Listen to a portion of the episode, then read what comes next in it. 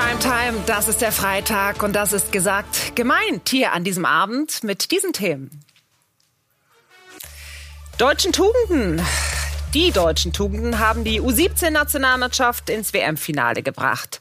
Der Nachwuchs als Vorbild oder sind diese Tugenden als Begriff völlig überstrapaziert und altmodisch?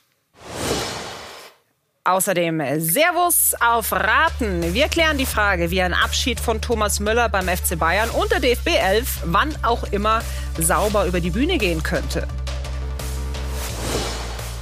Der Anti-Fischer Union Berlins neuer Trainer Nenad Bjelica gefühlt der Gegenentwurf zu seinem Schweizer Vorgänger.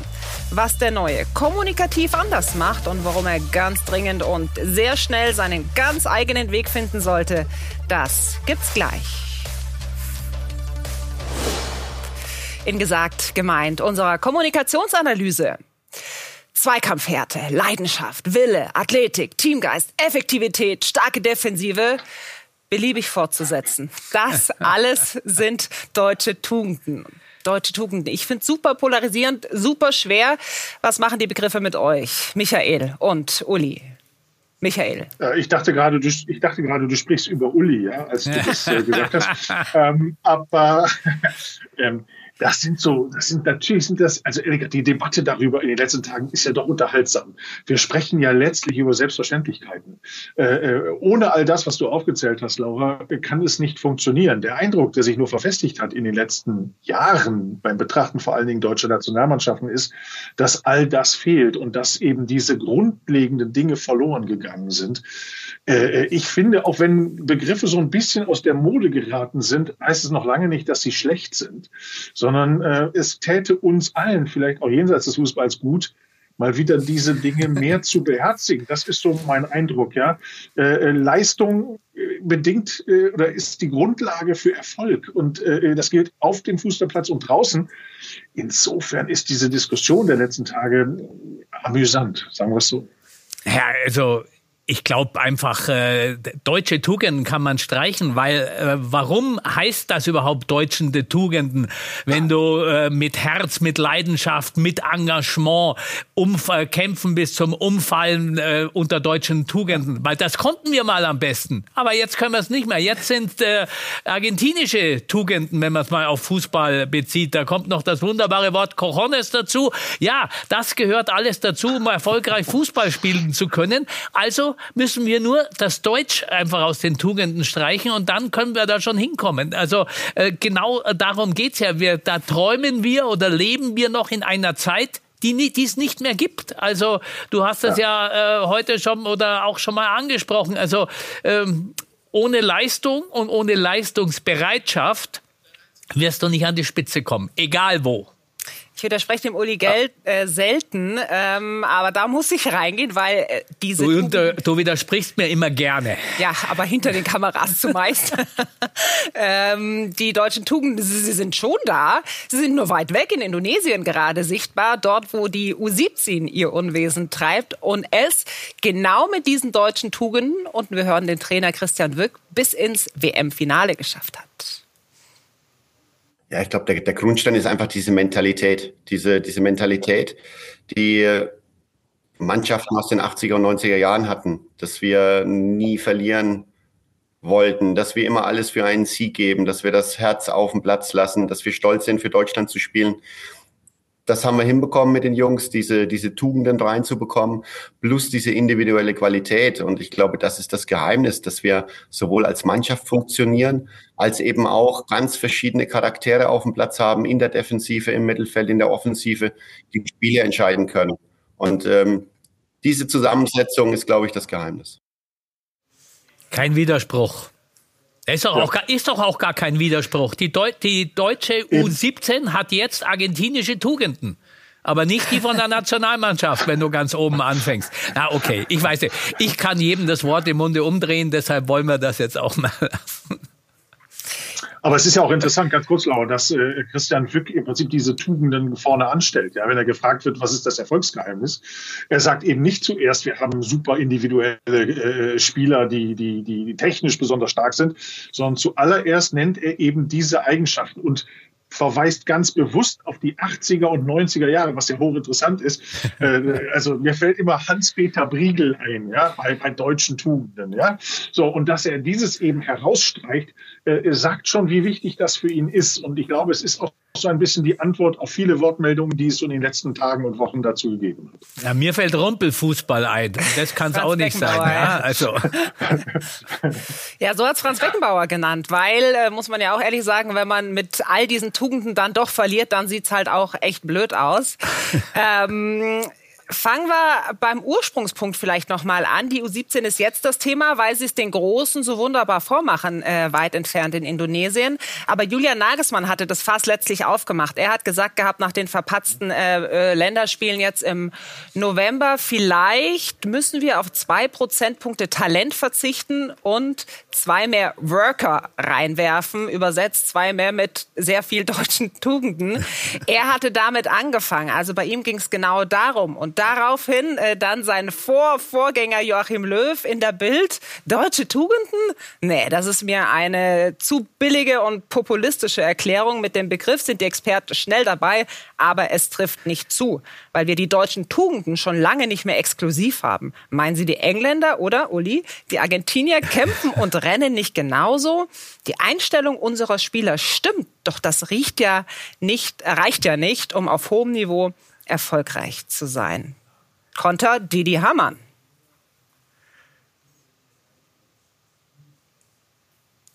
Ich wäre fast aus dem Sessel gefallen, als ich es gelesen habe. Warum ja. das?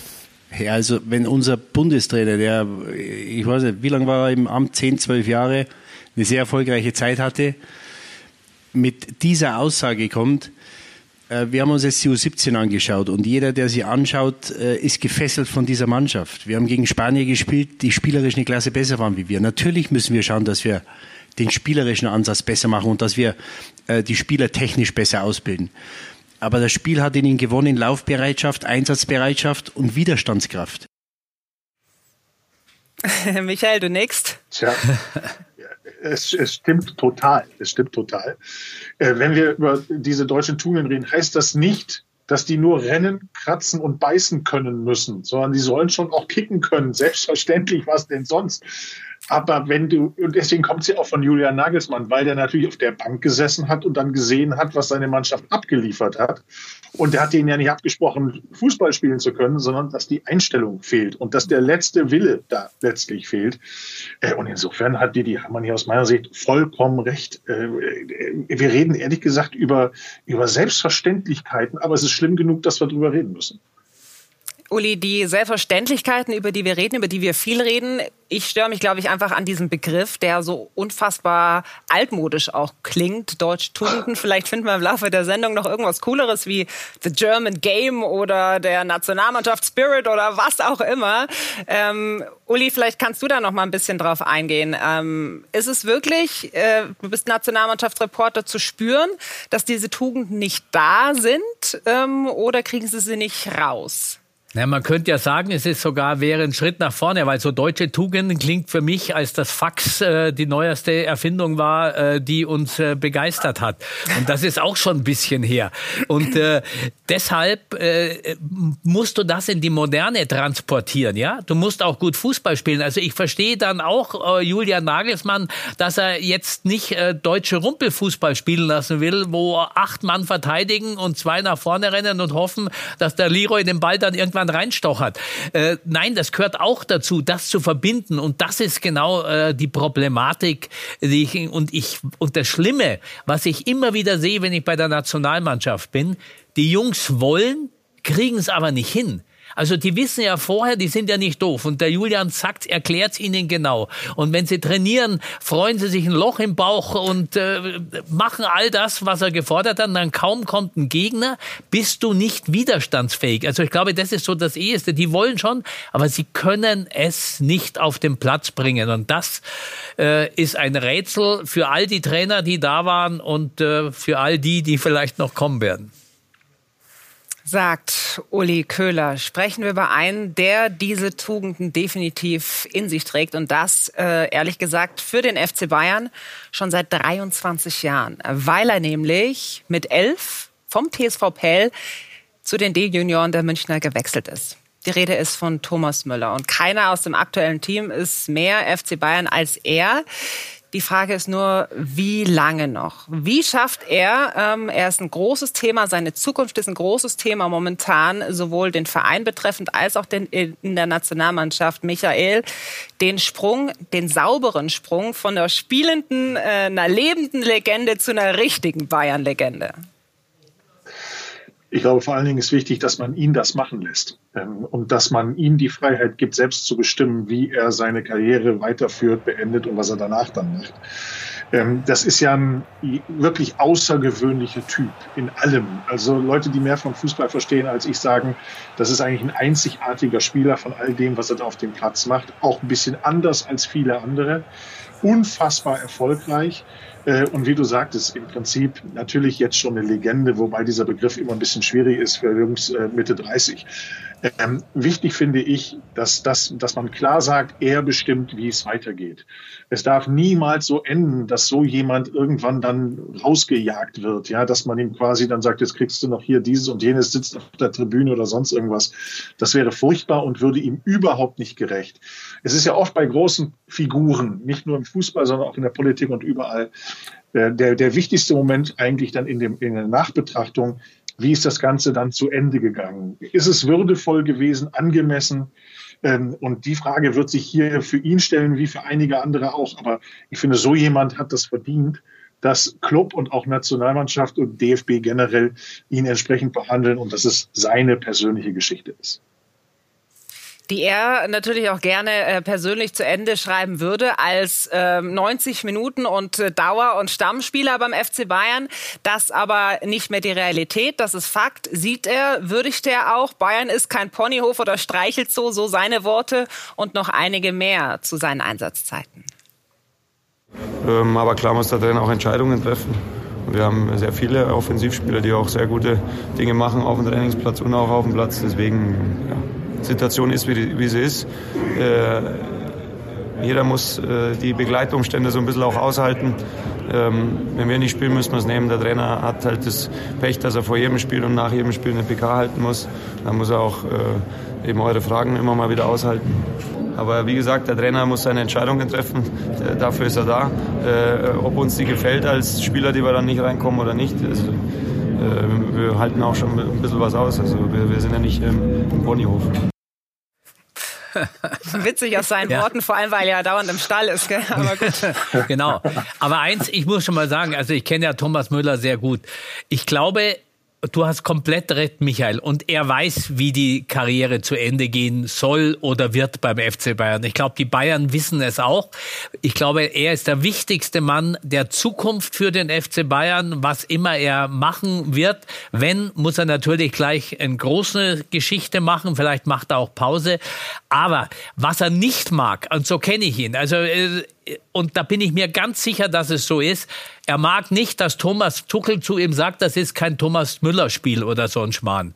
Also ich kenne Thomas liebt klare Aussagen. Der sagt, du spielst heute, du spielst nicht. Was ihm tierisch auf die Nerven geht, ist, wenn immer drüber geredet wird, warum er nicht spielt und und und. Das will er gar nicht wissen. Er weiß, er kennt seine Situation. Er weiß, dass äh, Jamal Musiala in der Position vielleicht dann besser ist und das nicht passt. Aber er weiß auch, was er kann, wenn ihn Julian Nagelsmann zur zweiten Halbzeit einwechselt, weil er sich genau diese Kampfkraft und dieses Herz, das er immer auf dem Platz lassen wird, von sich wünscht. Also da muss man eher aufpassen, äh, dass in dem Fall, sage ich direkt, Thomas Tuchel ihn nicht weiter verärgert, weil das, glaube ich, könnte, kann ich mir gut vorstellen, dass ihm das überhaupt nicht gefällt. Der weiß schon, wie der Fußball läuft. Da braucht er niemanden, der es ihm erklärt mit Dingen, die keiner versteht ich, ich hoffe auch und, und, bin mir auch sicher, dass die Bayern auch seinen Wert erkannt haben, weit über das Fußballerische hinaus. Der ist natürlich eine unglaubliche Identifikationsfigur und gerade in Zeiten Globalisierung, wo du Spieler hast, die ihre Vereine wechseln wie ihre Schuhe, ist so jemand natürlich, der aus der Region kommt, der seine Jugend da verbracht hat äh, und der auch eben, wie ich sagte, ein bisschen anders ist in seinem gesamten Habitus. Ja, der hat natürlich das Riesenpotenzial über viele Jahre, wenn nicht Jahrzehnte, äh, da eine identitätsstiftende Figur zu sein. Und äh, aber auch da ist der Übergang wird irgendwann entscheidend sein. Geht das friedlich? Geht das harmonisch über die Bühne? Äh, oder oder gibt es da Misstöne? Ja, das wird wird enorm wichtig sein. Na, ich, Entschuldigung, ich bin mir ganz sicher, dass Thomas Müller das natürlich auch weiß und dass er natürlich ja. jetzt nicht als Hiwi dort einsteigen wird. Du kannst jetzt mal Assistent von irgendwas machen. Nee, also wenn Thomas Müller, pardon, einsteigen wird, dann wird er als Chef einsteigen irgendwo, weil er es auch drauf hat. Der, no, Entschuldigung, na Thomas, na, komme ich gleich in Rage. nee, der, der muss da oben groß einsteigen. Das ist die Zukunft des FC Bayern, aber das wissen die Bayern auch. Und wie gesagt, das einzige, äh, so komische Ausreden, die kann er, glaube ich, eher nicht aushalten.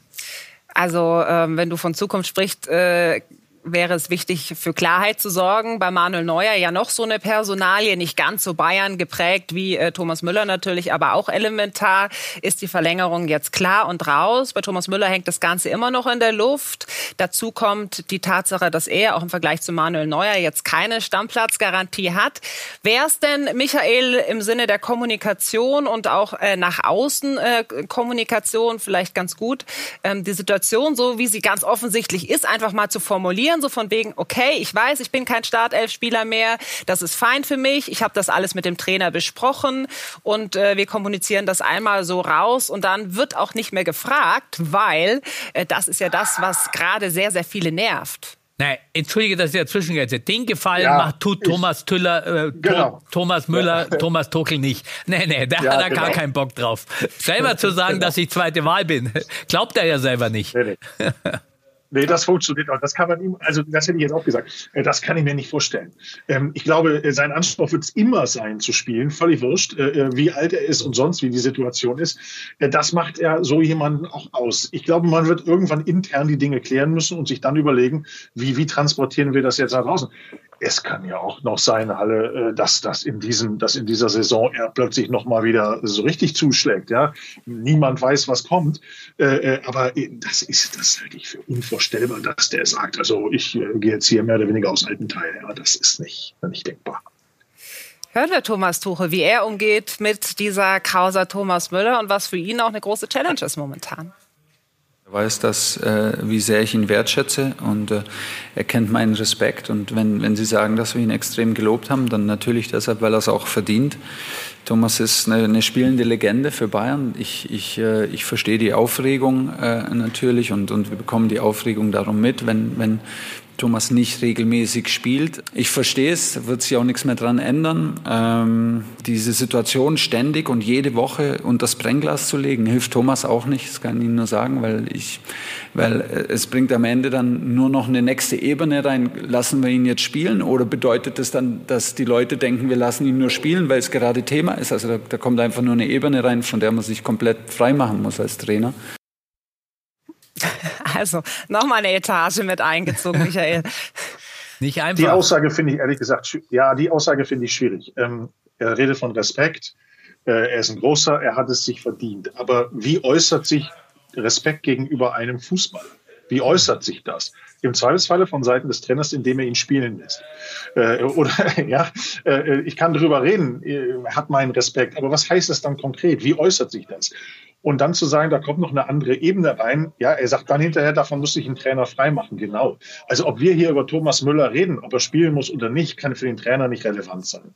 Sondern diese Aussage sagt eigentlich nur, ich will euch nicht die Wahrheit sagen. Ich möchte euch eigentlich nicht sagen, wie ich wirklich darüber denke und was auf euch und was auf Thomas Müller zukommt. Äh, das muss ich sagen, fand ich gerade äh, eher nebulös schwach. Ganz ehrlich. Ja, war tatsächlich auch so, dass er vor der Kopenhagen-Partie gesagt hat, Thomas Tuchel, er will nicht jedes Mal über Thomas Müller sprechen. Heute war dann Pressekonferenz.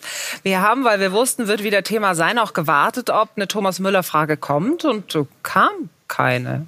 Nanu?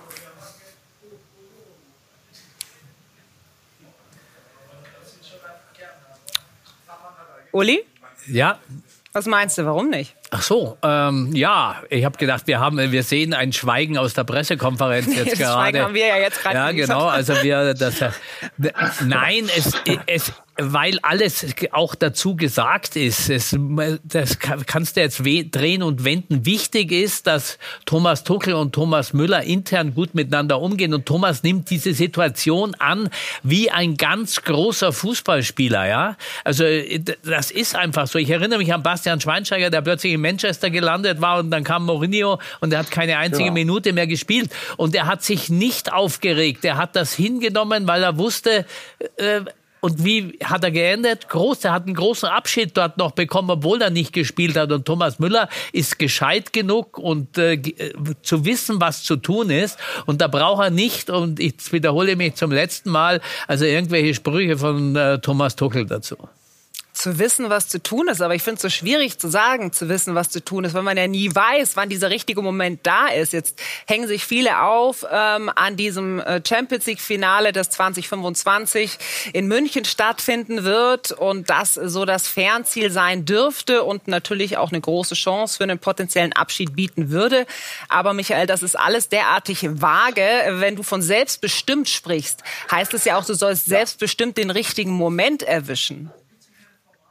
Du musst den, den Moment erwischen, äh, zu dem es den anderen leid tut, dass du gehst. Das ist, gesagt, das ist ja. der wesentliche, das ist die große Kunst. Und dass du den ja, anderen nicht leid tust, auf, weil du gehst, ja. Die dürfen nicht aufatmen, so nach dem Motto, endlich, Gott sei ja. Dank. Vor allen Dingen in der Politik gibt es viele, viele Beispiele. Äh, das bekannteste in Deutschland ist Helmut Kohl, als selbst die eigenen Leute aufgeatmet haben, hat man jetzt gesagt, Gott sei Dank. Aber dann, wenn andere noch sagen, oh, das ist jetzt aber schade, das, das ist, stört uns jetzt aber wirklich, dass du jetzt aufhörst, das ist der ideale Moment. Den, er, den treffen nur ganz wenige, aber das sind dann auch die ganz Großen. Ja, aber ich, ich, glaube, Thomas Müller, der Zeitpunkt ist noch nicht gekommen, allein in dieser Saison. Ich glaube, okay. gegen Dortmund hat er Tor geschossen, war ganz wichtiger ja. Spieler. Gegen Frankreich, an dem sich jetzt alle äh, der Nationalmannschaft aufhängen. Wer hat den Ausgleich ja. geschossen? Das war Thomas Müller mit einem typischen Willens-Müller-Tor. Also die Zeit ist auch für mich noch nicht vorbei, vielleicht nicht mehr für 90 Minuten, aber das ist einfach immer noch ein herausragend guter Fußballspieler mit einer äh, unglaublichen äh, mentalen Stärke. Also auf den kann man auch noch nicht verzichten. Und ich glaube auch, das eine oder andere Mal hätte er durchaus öfter spielen können. Aber wie gesagt, das muss Thomas Tuchel machen. Man kann jetzt nicht äh, von allen Müller-Fans, und ich bin bekennender Müller-Fan, erwarten, dass er ihn jedes Mal aufstellt. Also so weit geht's jetzt nicht. Aber umso besser auch für ihn und für alle Fans. Er hat es einfach selber in der Hand, weil er noch abliefert. Neben dem Platz ja sowieso und auf dem Platz auch, wenn er denn darf. Wir bleiben dran, ob er bleibt oder geht, wie er seine Zukunft gestaltet. Äh, ganz sicher ist, äh, sein nächster Gegner, ähm, ob er denn auf dem Platz steht oder nicht, ist dann Union Berlin morgen in der Original-Sky-Konferenz. Natürlich wollen wir das Spiel gewinnen, sagt der neue Union-Trainer. Das ist Nenad Bielica. Kennen Sie vielleicht, müssen Sie ja auch. 16 Pflichtspiele ohne Sieg, das ist die die Bilanz für Union. Und das war die Antrittsansprache des neuen Manns.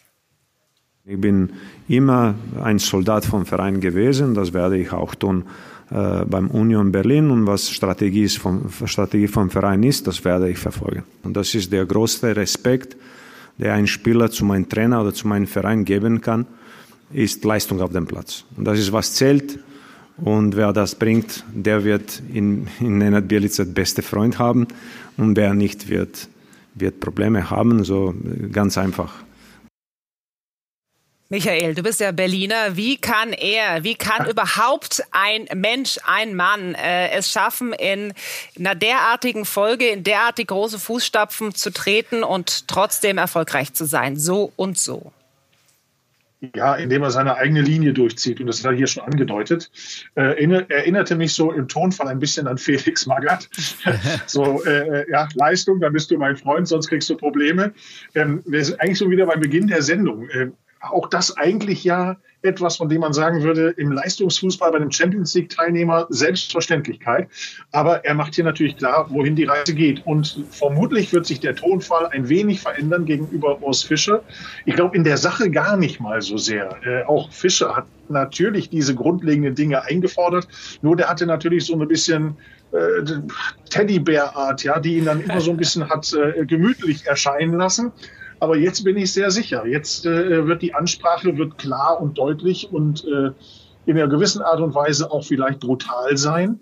Äh, aber nur so kannst du es machen. Der, der, er muss hier in dieser Stadt, muss er im Prinzip äh, erkennbar sein, er muss wahrnehmbar sein ähm, die Mannschaft hat ja nicht das Fußballspielen verlernt. Das ist eine mentale Frage. Und ich glaube, so geht er an die ganze Geschichte ran. Zuerst den Kopf der Spieler, äh, die Seele, das Herz zu erreichen, äh, dann ist schon mal viel gewonnen. Und ich habe so den Eindruck, das ist auch seine Strategie. Und ich glaube, alle Trainer haben diesen Leistungsgedanken. Also damit ist ja auch äh, Julian Nagelsmann bei der Nationalmannschaft angetreten, hat gesagt, die Leistung ist ja. wichtig. Und wie du die dann formulierst, da musst du natürlich schon aufpassen, dass du nicht alle die Hälfte der Spieler erstmal in Schutt und Asche redest. Aber ich glaube, so gescheit wird er ja sein. Aber natürlich, du hast komplett recht, Urs Fischer, das war so, ja, der große Urs, der Bär, der da irgendwie äh, über allem schwebte, immer freundlich war, auch wenn er in der Sache hart war. Aber vielleicht ist das auch genau ja. das, wenn du in der Sache hart bist, aber es nicht so formulieren kannst und die sagen, ja, ja, das geht schon. Vielleicht ist das jetzt genau der Wechsel, der notwendig ist. Ansonsten suchen wir uns nach der Winterpause für die Berliner einen neuen Trainer und besprechen den und seine Antrittsansprache dann auch hier in Gesagt gemeint, denn für heute war es das schon wieder. Ähm, gesagt gemeint, unsere Kommunikationsanalyse gibt's jetzt übrigens auch auf die Ohren als Podcast und zwar überall da, wo es gute Podcasts gibt. Hier sehen wir uns dann nächsten Freitag wieder in alter Frische vor dem 14. Spieltag.